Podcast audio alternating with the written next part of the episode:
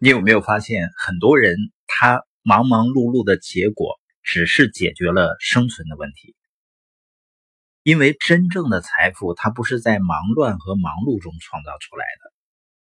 还有的人呢，一听到一些励志的语言，就说是鸡汤，甚至呢说是毒鸡汤。这些人真的是不懂人的思维的力量。比尔盖茨说呢，财富。是一个人的思考能力的产物，什么意思呢？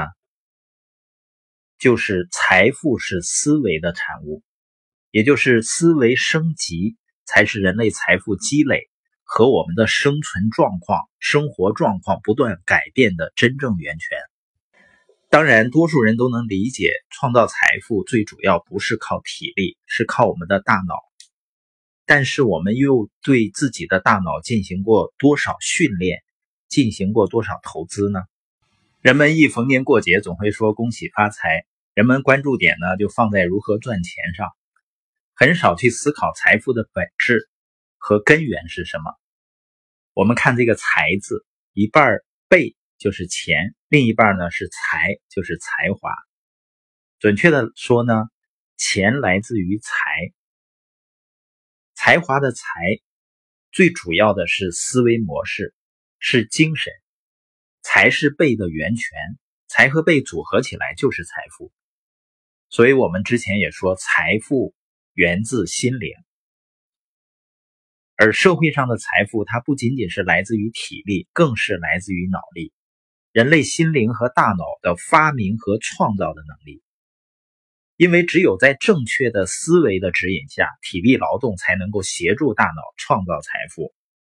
如果只靠体力，很多动物它比人强壮，但是它没有像人那样创造出巨大的财富。有人会说啊，不劳动创造财富吗？你发现计划经济的观念，它更多的指你用体力上的辛苦和汗水才能创造财富。在在这种观点下。有的人经常说，我做生意呢就做实体，也就是说，我们对财富性质的理解方式，就会决定我们创造财富的方式。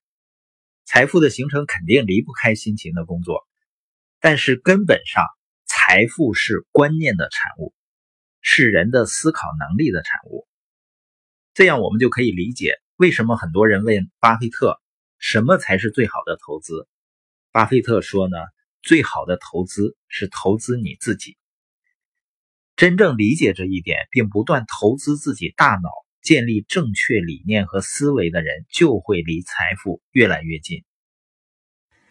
人们真正理解思维创造财富呢，他也不会觉得有的人整天可哪儿溜达，怎么赚那么多钱？他是不是不劳而获了？我恨他。实际上，人家劳的是脑力，你的思维。才是你未来的货币。我们也更容易理解为什么拿破仑希尔他写的书叫《思考致富》，而不是《努力工作致富》。